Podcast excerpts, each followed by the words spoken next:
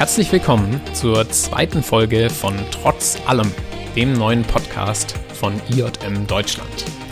Mein Name ist Marius und wir sammeln hier 100 Ideen für eine gerechtere Welt. Und für diese Folge habe ich mich mit Tom Lupro getroffen.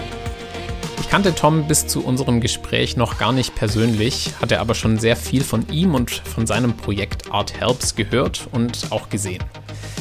Und ich muss sagen, dass ich sehr inspiriert aus dem Gespräch mit ihm herausgegangen bin und seine Begeisterung für Kunst und sein Projekt irgendwie eine ganz besondere Wirkung auf mich hatte.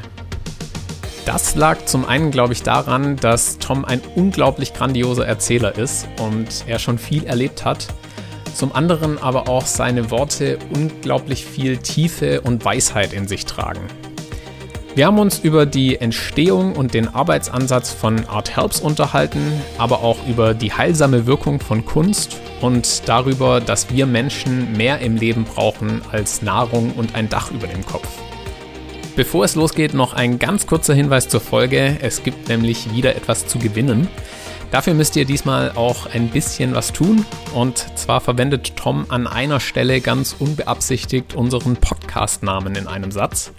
Wenn ihr also ein T-Shirt von Art Helps gewinnen wollt, müsst ihr einfach die Stelle finden, an der Tom trotz allem sagt. Alles weitere zum Gewinnspiel dann am Ende der Folge. Jetzt aber erstmal viel Spaß mit dem Gespräch zwischen Tom und mir. Los geht's. Tom, mega schön, dass du heute hier bist. Freut mich mega, dass du äh, bei unserem Podcast heute dabei bist und ich bin voll gespannt von dir zu hören. Äh, Freitagnachmittag ist gerade. Äh, was hast du diese Woche so erlebt? Was war los in deinem Leben? Mm, also ich habe äh, gar nicht so viel erlebt. Ähm, also ich bin in letzter Zeit ganz viel zu Hause, was ich aber auch sehr genieße. Also Wie so viele? Viel, ähm, ja, von zu Hause arbeite. Wir haben jetzt bei Art Helps auch beschlossen, dass wir alle jetzt gerade mal ganz konsequent auch zu Hause, von zu Hause aus arbeiten, alles was möglich ist. Deswegen ähm, war ich jetzt die ganze Woche zu Hause, habe von zu Hause aus gearbeitet und ja, es ist auch schön. Also es hat auch eine schöne Seite. Ja, man sieht die Kinder von morgens bis abends. Ähm, wenn sie dann, sobald sie auch von der Schule da sind, kann man dann auch bei den Hausaufgaben mit dabei sein und das macht zwar nicht so viel Spaß, wieder Hausaufgaben zu machen. Ähm, nee, aber einfach da zu sein, Zeit ja. zu haben. Cool.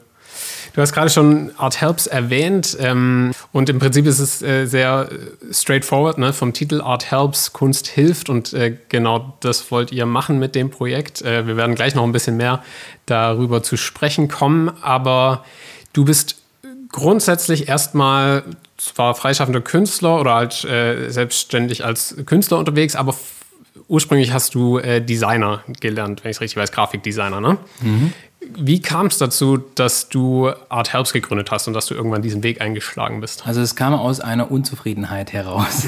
ja, also eigentlich äh, fangen ja die besten Sachen an, wenn man unzufrieden ist. Wer weiß, was aus dieser Corona-Zeit noch alles entstehen wird daraus, ne? aus dieser Unzufriedenheit und aus diesen Situationen, in denen wir drinstecken. Das ist ja immer auch ein, eine Möglichkeit, was Neues zu entdecken.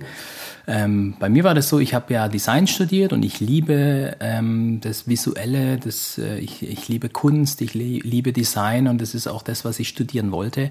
Äh, aber ich habe dann, ähm, als ich angetreten bin, ähm, oder sogar davor, vor dem Berufsleben, ähm, habe ich schon erkannt, dass es, ähm, oder für mich sozusagen ähm, so eine kleine Krise erlebt, wo ich dann gesagt habe, oh nein, jetzt bin ich in einer, einer der größten, einer der größten Werbeagenturen in Deutschland, äh, in der Designabteilung, äh, macht zwar schönes Zeug, aber wem hilft es letzten Endes oder ja. was?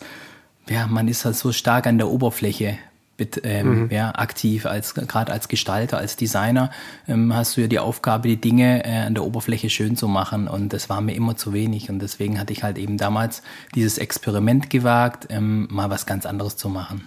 Okay ich habe deine, deine, dein Ursprung von dieser ganzen Idee von Art Helps äh, lag in Brasilien, wenn ich es richtig weiß, wo du ähm, auf, deiner, auf deiner Hochzeitsreise, auf deinen Flitterwochen warst. Ja, ne? genau. Also da, wir hatten geheiratet, waren in Brasilien unterwegs, ähm, in Flitterwochen und ähm, gerade in Rio ist da ist das natürlich schon sehr sichtbar. Ne? Es ist, da drüben wohnen die Armen und auf der anderen Seite die Reichen und ähm, das war dieses Spannungsfeld, was ich schon immer interessant fand, eigentlich mehr in diese, weil wenn man aus Deutschland ist, ne, dann ist man gleich gehört man zu der reichen Schicht ne, ja. dort und man hat gar keinen Zugang zu den Favelas, zu den Menschen, die da in diesen, auf diesen Hügeln leben. Und ähm, ich wollte unbedingt da ausbrechen aus diesem System oder aus dem, wo ich jetzt eigentlich schon automatisch dazugehöre und wollte eigentlich die Menschen in den Favelas kennenlernen. Und da gibt's natürlich dann so Favela-Touren und so, das, das war nicht meins. Also das wollte ich mhm. nie machen, mhm. da mit einem Bus reinzufahren und das anzuschauen, sondern ich wollte die Menschen kennenlernen und ich habe lange damit gerungen. Also wir sind dann auch zurück nach Deutschland ne? und es war alles noch so in meinem Kopf drin. Oh, wie kann ich denn da Teil von so einem sozialen Milieu werden, mhm. ohne dass ich auch Gefahr laufe, aber trotzdem halt so ganz nah an die Menschen rankommen. Und so kam dann eben diese Idee, hey, mach doch irgendwie so eine Auszeit, äh, mhm. geh mal dort ein, für eine Weile hin ein halbes Jahr oder so mhm. und ähm, werde Teil des sozialen Milieus, also lebe genauso wie die Menschen dort. Krass. Hattest du das schon immer in deinem Leben, dass du irgendwie so Interesse an Menschen, auch vielleicht an anderen Gruppen, anderen äh, Konstellationen als die, die du, sag ich mal, täglich Ja, also mit meiner Frau, äh, mit der Jasmin, bin ich auch viel gereist davor. Und wir okay. haben uns viele Sachen in Indien oder in anderen Ländern auch angeschaut. Ähm, das war schon immer spannend für uns, weil wir wollten uns schon immer investieren in Menschen, die es einfach nicht so gut haben wie wir. Das war schon mhm. immer angelegt, glaube ich, bei uns aber wir haben nie den richtigen, ja, oder den, ja, den richtigen Ort dafür gefunden, wo wir gemerkt haben, hey, hier, das ist unser Platz, da können wir uns ausleben oder da können wir rein und ähm, unsere, unsere Fähigkeiten oder das, was wir gelernt haben, richtig investieren. Also deswegen mhm. war ich mhm. immer in diesem luftleeren Raum und wusste nicht genau, okay, auf der einen Seite, oh, ich liebe das, die, ähm, das Schöne, das ist das visuell äh, reizvolle Design, mhm. äh, Kunst und auf der anderen Seite, hey, ich will nicht mein Leben verbraten ähm, mit irgendwelchem Luxuskram und am Ende ähm, dastehen und, und zurückschauen und überlegen, hey, was habe ich denn eigentlich mein ganzes Leben gemacht? So, ja. Mhm, und diesem mhm. Spannungsfeld war ich immer. Und deswegen fand ich schon immer interessant, so Experimente zu machen, zu schauen, hey, kann man denn vielleicht beides verbinden? Kann ich denn das Gute mit dem Schönen verbinden? Okay. Und du bist dann nochmal für eine längere Zeit, für sechs Monate, nochmal nach Brasilien gegangen und hast dort konkret quasi deinen, deinen Plan umgesetzt und hast wirklich die Leute versucht kennenzulernen. Ähm, wie leicht oder schwer war das für dich, irgendwie in diese Kultur reinzufinden? Also ich stelle es mir, glaube ich, von, von beiden Seiten, ne? du hast vorhin schon geschildert, als Weißer wirst du automatisch von außen schwer oder anders wahrgenommen. Mhm. Aber ich stelle es mir auch schwer vor, quasi selbst irgendwie in die Kultur reinzukommen, weil es ja äh, für uns absolut nichts Alltägliches ist, wahrscheinlich das, das Favela-Leben dort. Ja, also zunächst mal, mich fragen auch ganz viele, wie, wie hast du denn dort gelebt oder gewohnt? Wie geht mhm. es? Da gibt es ja keine Hotels oder so. Und ähm, da an, an, antworte ich immer, wie es wirklich war. Also ich habe mich als äh, Art Hausmeister dort äh, beworben in so einer Kindertagesstätte. Kindertagesstätte deswegen, weil ich im Hinterkopf schon hatte, hey, wenn ich wenn es da irgendwo Kinder gibt, dann kann ich mit denen vielleicht auch schon so gleich so Workshops machen. Ne? Also okay. sowas war in meinem Kopf drin, aber ich wusste nicht, ob es klappt. Deswegen habe ich mich da beworben und ich habe tatsächlich ein Zimmer bekommen und ich war wirklich sechs Monate ohne Kühlschrank, ohne Waschmaschine, ohne sonstigen Kram. Ich war wirklich, ich habe ein Bett gehabt, einen Schrank und das war's. Und äh, das waren, das waren meine sechs Monate da drin. Und ähm, zum Kulturellen muss ich sagen, habe ich einen sehr, sehr schnellen Zugang bekommen. Klar, ich fall da drin auf. Gleich jeder hat gewusst, so hey, was will der Weiße hier drin? Sie haben sich alle mhm. gefragt, was sucht er hier? Ähm, was sucht der Amerikaner hier, habe ich ganz oft gehört. So, ja.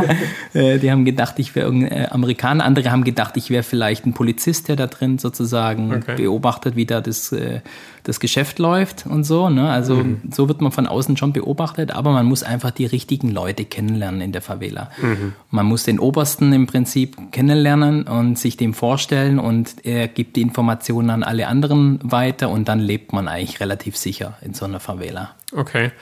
Und wie hast du das geschafft? Also bist du einfach mal auf Leute zugegangen oder kam das zum Beispiel auch über die, das Personal von der Kita? Also wie, wie bist du an diese Leute reingekommen, die du gebraucht hast? Also ich war der Hausmeister, ne? Also ich war derjenige, der da äh, für, der das Werkzeug hatte. Ja, der das Werkzeug hatte oder der halt auch mal auf die Kids eine Stunde aufpasst, so ja. Ähm, dann, die wollten natürlich auch, oh, kannst du den Deutsch beibringen, so Deutschkurse machen? Ich sage, kein Problem, kann ich machen. Auch sowas habe ich gemacht. Aber ich ähm, habe den schon ganz früh klar gemacht, ich ähm, würde gern gestalten und ich möchte gern Kunst mit den Kindern machen und so. Mhm. Und das, ähm, da waren die sehr, sehr offen natürlich auch. Ne? Und ähm, das hat am Anfang in der Kita angefangen, aber mir war es wichtig, dass wir außerhalb ähm, dieser Kita auch ganz viel mhm. machen, also in den Gassen, in den Favela-Gassen dann richtig aktiv sind. Da gibt es auch ganz viele Bilder in meinem Buch, der ähm, das Aus, Anleitung zum Ausbrechen heißt. Da sieht man auch, dass sich dann die ganze Favela verändert hat, weil wir im Prinzip alles, was Kreatives entstanden ist, immer mehr nach draußen verlagert haben. Ja. Du hast gerade schon das Buch erwähnt, das, du hast ein Bildband dann rausgebracht, mhm. quasi mit diesen ganzen Werken, das auch mehrere Preise abgesahnt hat. Ja, das war für mich eher so ein Messen, hey, kann ich, schaffe ich das, da irgendeine Aufmerksamkeit zu mhm. generieren? Mhm. Und das war der Beleg für mich, ähm, zu sehen, wow, ich kann ähm, was Schönes schaffen mit Kindern, die das noch nie zuvor gemacht haben. Und ich kann dadurch, durch diese Möglichkeit, ganz viel Aufmerksamkeit, ganz viele Augen in diese Favela richten. Ja, das mhm. haben mir ganz viele dann gesehen. Das war auf Arte, das war im ZDF, äh, waren in ganz vielen TV-Formaten, äh, war dieses Projekt dann präsent. Und ähm, das habe ich äh, nur dadurch geschafft, dass, weil ich das Schöne, das Schöne, was da entstanden ist, und nicht von mir, sondern eigentlich von den Kids, mhm. ähm, eigentlich nur nach draußen getragen habe. Und da war die Idee von Art Helps geboren. Okay. Und äh, bist du damals schon mit den Ideen, also hattest du schon so einen Ideenkatalog oder ist es eher entstanden in diesem äh, Miteinander? Also ich hab, hatte grundsätzliche Ideen im Kopf, so, so gehe ich auch bei heutigen ähm, Projekten immer vor, dass grob eine Idee im Kopf ist, aber ich weiß nicht, ob die Kinder auf sowas Bock haben, äh, ob die Menschen vor Ort da mitmachen. Ähm, also man muss sehr, sehr spontan sein. Ähm, ich habe äh, zwei Riesenkoffer dabei gehabt. Da war lichtempfindliches Material für Kamera-Equipment mhm. zum Beispiel, ne? zum Bilder belichten, Kamera Obscuras bauen und so. Sowas mhm. hatte ich dabei. Ne? Ich wusste nicht, funktioniert das? Kann ich überhaupt dort was entwickeln auch danach? Ne? Also und solche Sachen hatte ich dabei. Papier, mhm. Schere, Farben. Ich habe alles Mögliche dabei gehabt ne? und habe dann versucht, natürlich aus dem Material dann halt diese Workshops aufzubauen. Okay. Also das hat sich dann nämlich so stark verdichtet, dass ich fast jeden Tag dann diese Workshops machen konnte vor Ort und auch vor meiner Hütte, da wo ich gewohnt habe, äh, da haben morgens schon die Kinder an meiner Tür geklopft und, und waren schon so voller Vorfreude. Ja, für die war das ein richtiges Abenteuer. Ja, hey, cool, der Typ, der hat einfach Zeit für uns. Ja, ja. das habe ich gleich gemerkt. Ne? Brasilien ist auch das Land mit den meist alleinerziehenden Müttern. Ja, also da fehlen, fehlen ganz viele Väter, gerade in diesen Favelas auch. Und ich habe das gar nicht gemerkt, aber äh, später habe ich gemerkt, oh, ich bin richtig in so eine Vaterrolle reingerutscht, ohne dass ich das wollte eigentlich. Ne? Und ich hatte immer eine ich war umzingelt von Kindern immer dort ne? und von Jugendlichen, die einfach alle Bock hatten, mit mir Zeit zu verbringen, mhm. aber auch das Kreative zu, zu erleben, das auszuleben. Das fand ich, ich cool. Ich stelle es mir trotzdem auch gar nicht dann so leicht vor. Also gerade wenn man in so eine Vaterrolle äh, schlüpft oder, oder gerät, fast schon eher, kriegt man wahrscheinlich auch viel mit, oder? Aus den Biografien von den einzelnen Kids. Also wie, wie hast du damit irgendwie einen guten Umgang gefunden? Hat dich das irgendwie auch persönlich belastet runtergezogen oder konntest du da immer irgendwie auch ein bisschen Distanz wahren? Ich konnte und musste auch Distanz äh, bewahren. Also das war mir auch klar. Ich durfte zum Beispiel, also für mich habe ich auch gesagt, ich lasse kein einziges Kind in mein Zimmer, ne? weil hm. wer weiß, was, wer, was, wie das ankommen würde, von außen auch ne? betrachtet. Ähm, und ich habe den Kids gesagt, hey, ich komme zu euch, ihr nicht zu mir. Ja, die waren zwar trotzdem morgens immer da und haben geklopft, aber trotz allem, ich hatte da schon so meine, ähm, meine, meinen Sicherheitsabstand gehabt, ähm, wurde aber ganz oft auch nach Hause eingeladen. Also die Eltern wussten genau, wer ich bin, die haben mich zum Essen eingeladen und ähm, es war eine tolle Zeit, war, war super, weil ich sehr, sehr schnell, sehr, sehr eng mit allen wurde. Ich konnte die Sprache noch nicht perfekt, ne? man muss ja Portugiesisch sprechen dort. Ähm, ich habe das zwar gelernt davor, so ein bisschen, ne? okay. so die Basics, aber ähm, also mit Englisch oder so kommst du da nicht weit mhm. in so einer Favela. Ja. Da versteht dich fast keiner. Ja, und deswegen, ähm, ja, man lässt sich auf sie ein ähm, und ist aber ganz schnell Teil der Familie. Also ich habe das ganz oft äh, erlebt, dass die mich dann ständig zum Essen einladen und und so weiter. Aber man hat auch gleichzeitig diese Sicherheit, weil nachts gab es natürlich auch Schüsse. Ne? Also es äh, wurden auch in der Zeit, wo ich dort war, Leute erschossen, auch nicht weit von mir. Ähm, Und das erlebst du mit, weil da drin ist keine Polizei. Da ist nicht die mhm. normale Polizei, die anwesend ist in der Favela, sondern da gelten wirklich andere Gesetze.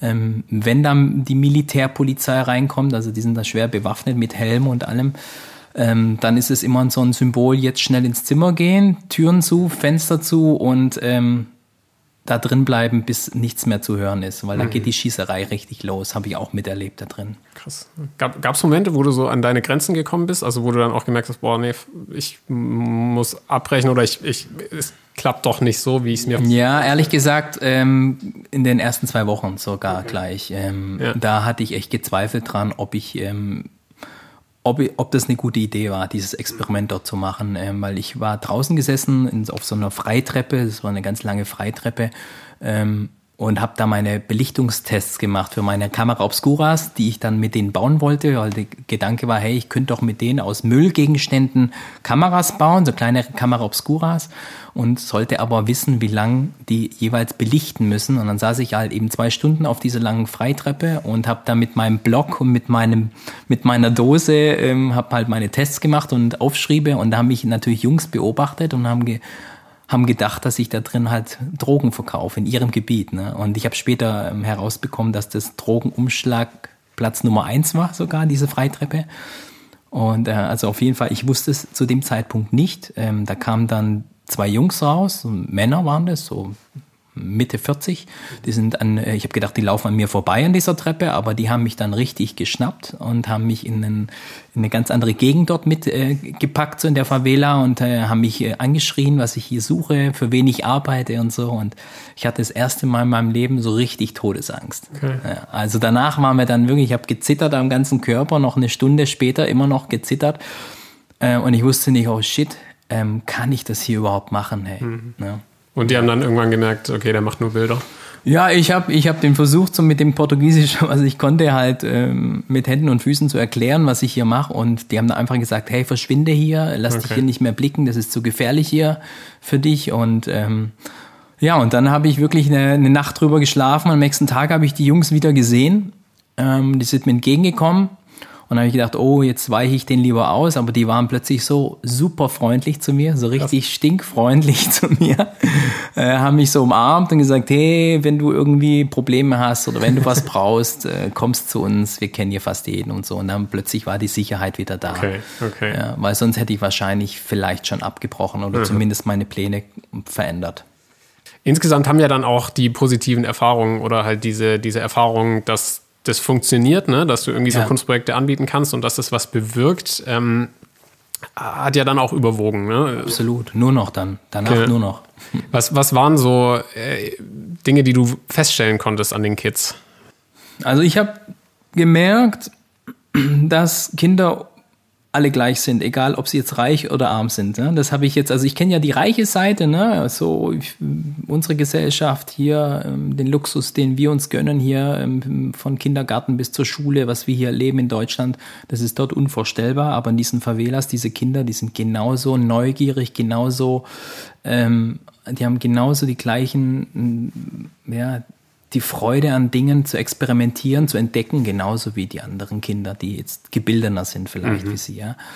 Und ähm, das sind alle Kinder gleich. Es ist ähm, auch jetzt, ich war danach ja in vielen arabischen Ländern und so weiter und in anderen Camps und so, ähm, da merke ich das auch mal wieder, die Kinder sind alle gleich. Alle haben Bock drauf, sich zu entfalten, sich selber kennenzulernen, seine eigenen Fähigkeiten zu entdecken.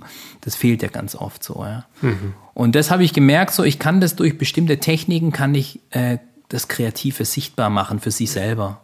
Ja, also ich gehe dort nicht als Lehrer hin, Ne? Du bist Lehrer, ne? Ich, ich bin, ja. ja. genau. ähm, äh, einfach nur zur Erklärung. Also ich sag denen auch jedes Mal, hey, ich bin nicht euer Lehrer. Wir machen hier einen Workshop, aber ich bin nicht euer Lehrer. Ich zeige, ich kann euch nichts beibringen in dem Bereich. Wir machen nur Experimente und ihr sollt dabei euch selber kennenlernen. Und das funktioniert durch Kunst und durch Kreativität enorm gut.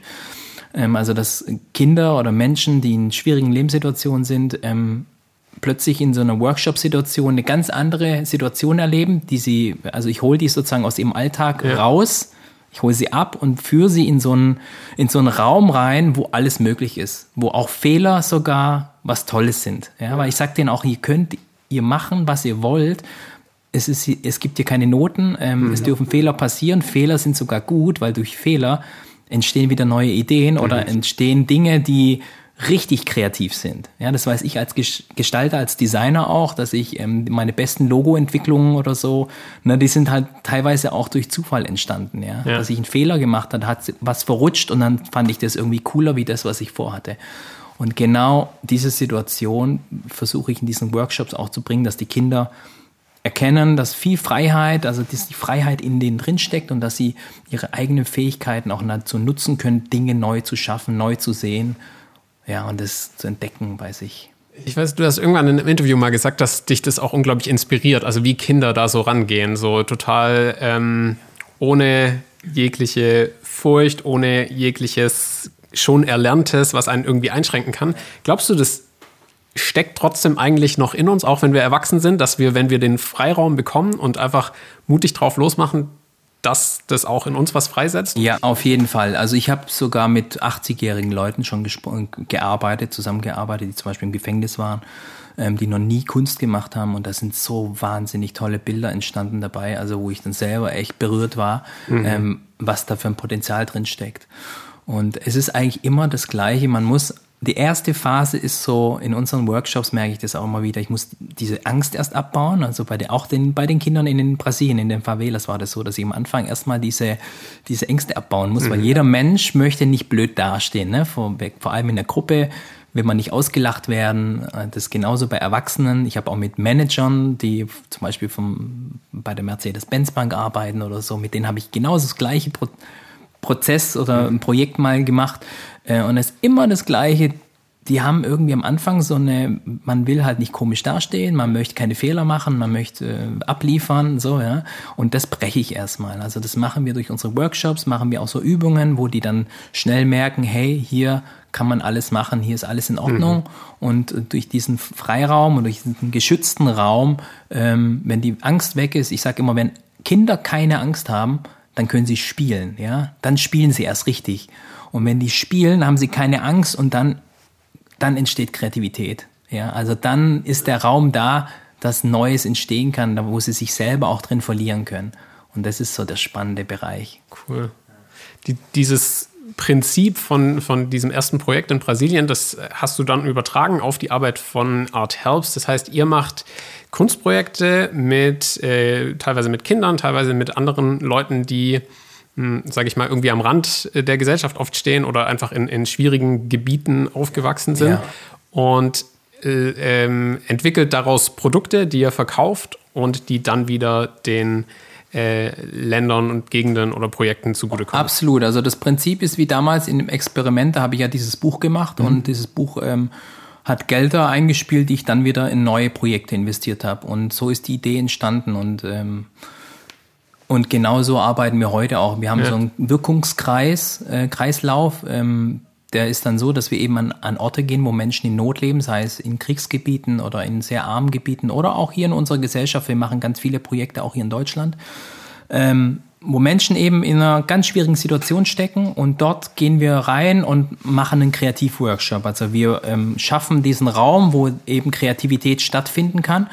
Und dabei entstehen dann Designs, wunder schöne Dinge, die wir dann manchmal in Produkte auch umwandeln. Nicht immer. Das muss nicht immer, immer unbedingt ein Produkt sein, sondern manchmal sind es auch ganz andere Dinge.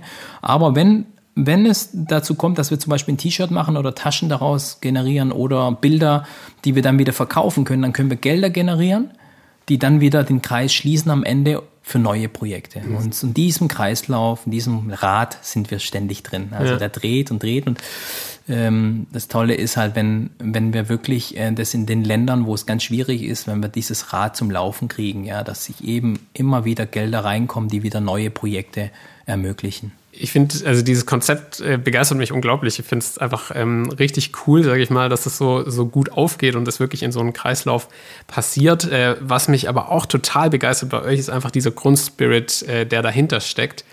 Äh, nämlich, dass ihr überhaupt nicht defizitorientiert arbeitet, sondern eigentlich, also wenn wir, sage ich mal, auf solche Gruppen schauen oder solche Menschen, mit denen ihr arbeitet, sehen wir ganz oft, glaube ich, Defizite, so als, als Otto-Normalmenschen.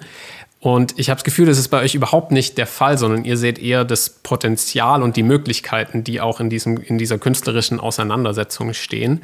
Genau, ja. Und ich habe mich gefragt, würdest du aber trotzdem sagen, dass eben das auch die Defizite, die trotzdem vielleicht vorhanden sind, äh, irgendwie füllt? Oder hast du da vielleicht konkret ähm, was schon erlebt, wo genau das passiert ist? Also wir merken bei allen Teilnehmern, und es ist auch immer wieder das Feedback, ähm, was wir kriegen, ähm, ist, dass sich äh, die Menschen, sei es jetzt bei Leuten, die im Gefängnis waren oder eben in dieser Favela, lass uns dieses Beispiel Favela nehmen, die Kinder unheimlich an Selbstwert und auch ein Selbstbewusstsein bekommen durch diese Projekte. Ja? Also sie gehen in so ein Projekt rein und oft sagen sie, ich kann das nicht zeichnen, mach du das für mich oder kannst du mir das zeigen?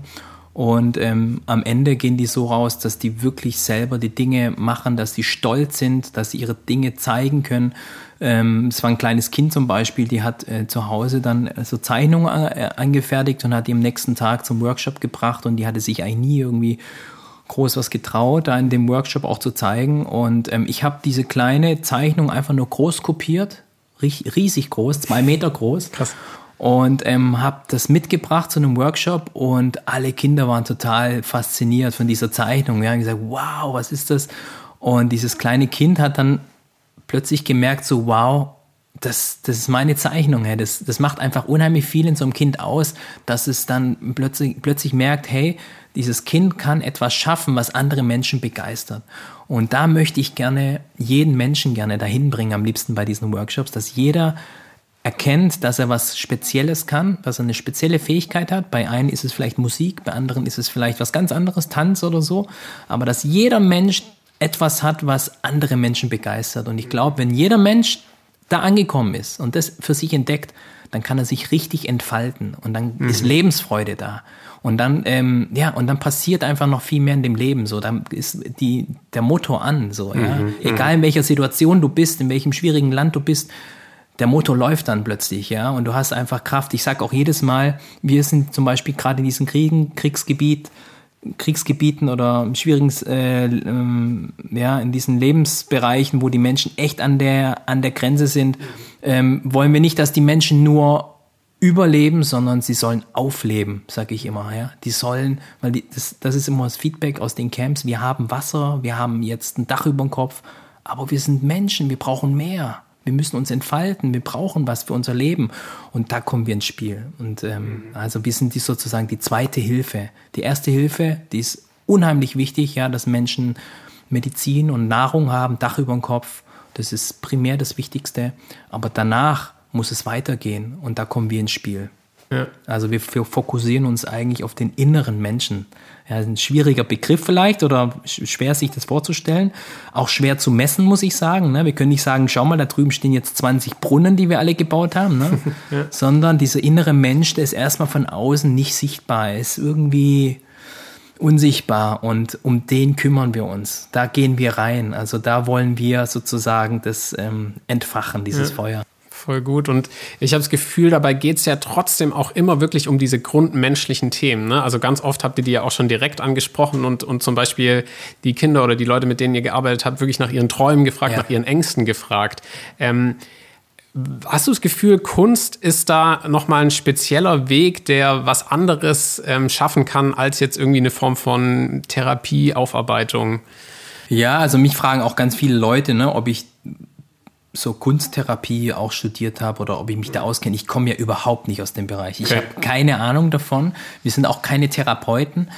Ähm, aber was, was, was ich glaube, ist, dass Kunst einfach diese Freiheit mit sich bringt. Ja? Also wenn man sich auf Kunst einlässt, für viele ist das ja ein Luxus. Ja? Mhm. Viele sagen, braucht diese armen Menschen brauchen doch keine Kunst, die brauchen alles andere, aber keine Kunst. Kunst ist Luxus. Mhm.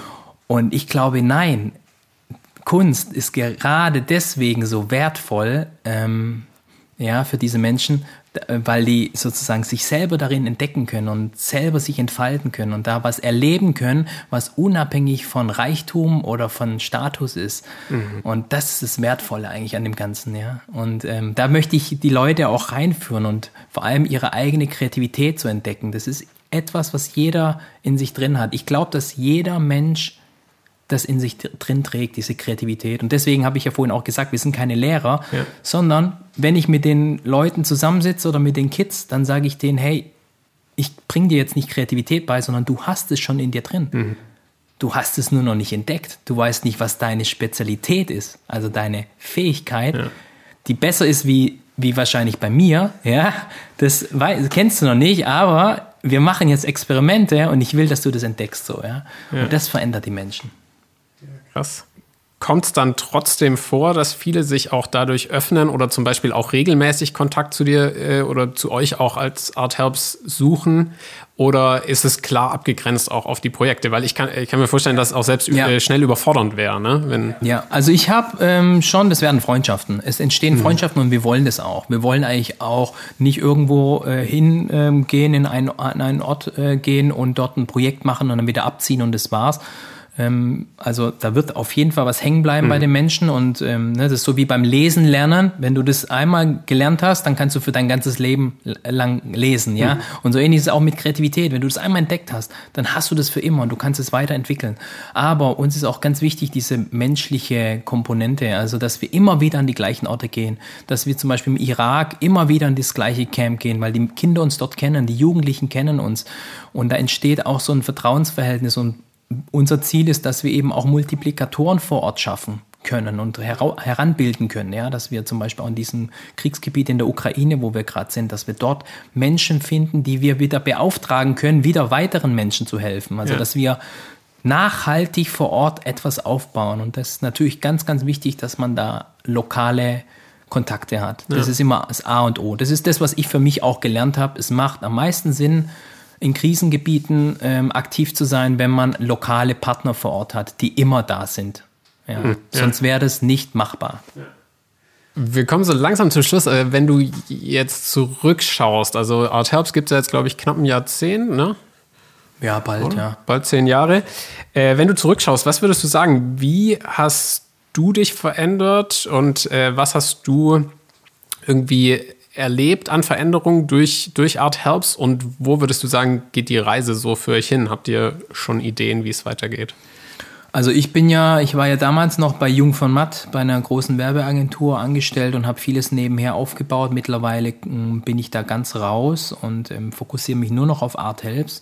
Das hat sich äh, komplett verändert für mich, also dass ich nicht mehr ähm, das nebenher mache, ähm, sondern wirklich hauptberuflich ähm, diese Vision trage und ähm, und das ist auch das, was ich in der Zukunft machen will. Ich möchte es noch weiter aufbauen, aber nicht auf meine Person, sondern ich glaube einfach daran, dass es viele Menschen, viele kreative Menschen da draußen gibt, die alle ein ähnliches Loch vielleicht haben, mhm. wie ich es hatte. Ja, dass sie sagen, hey, ich mache cooles Zeug für große Marken. Ich habe auch für Nike und Adidas und so gearbeitet, für Mercedes und Porsche. Aber letzten Endes hat mir das nicht diese, dieses Gefühl gegeben, hey, mit deinem Handwerk kannst du wirklich was Positives, Positives in der Welt bewirken, so, ja. Und, ähm, und ich glaube, dass ich, und das wünsche ich mir auch, dass ich noch mehr solche Leute finde, die auch ähnlich ticken, so wie ich damals getickt habe, und dass wir gemeinsam noch viel mehr möglich machen das ist so mein Wunsch für die Zukunft, dass das noch weitergeht. Cool. Wenn, wenn euch jetzt Leute irgendwie unterstützen wollen, äh, die gerade zuhören, was würdest du sagen, was können die machen? Also man kann uns unterstützen, indem man natürlich ähm, bei den Workshops mit dabei ist, also wirklich aktiv mit selber mitmacht oder ähm, generell bei uns mitarbeitet. Mhm. Also wir sind ja eine Organisation, da kann jeder auch mitmachen, jeder mit sich mit reingeben mit seiner Fähigkeit. Mhm. Äh, da freuen wir uns immer extrem. Oder man kann halt eben durch den Kauf unserer Produkte uns unterstützen äh, im Webshop. Ähm, oder ähm, ja, oder einfach mal mit einer Idee oder Kooperationsidee auf uns zukommen. Ja, wenn man eine Firma hat zum Beispiel, zu sagen, hey, ich ähm, als Beispiel, ich ähm, stelle Tassen her oder so, ja, dann komm auf uns zu und lass mal überlegen, was wir nicht zusammen gemeinsam mit Art Helps und mit der Firma zusammen entwickeln können. Das lieben wir auch, so Kooperationen. Cool, ja. Vielleicht äh, ergibt sich ja auch mal was mit IJM, wer weiß. Ja, Vielleicht ja. wir mal.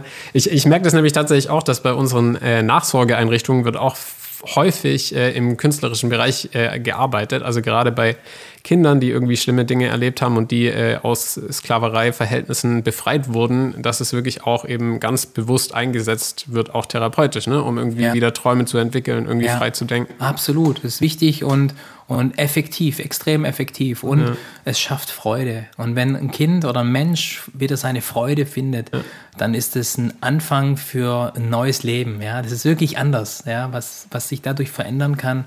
Und es gibt unheimlich viel Power und Kraft.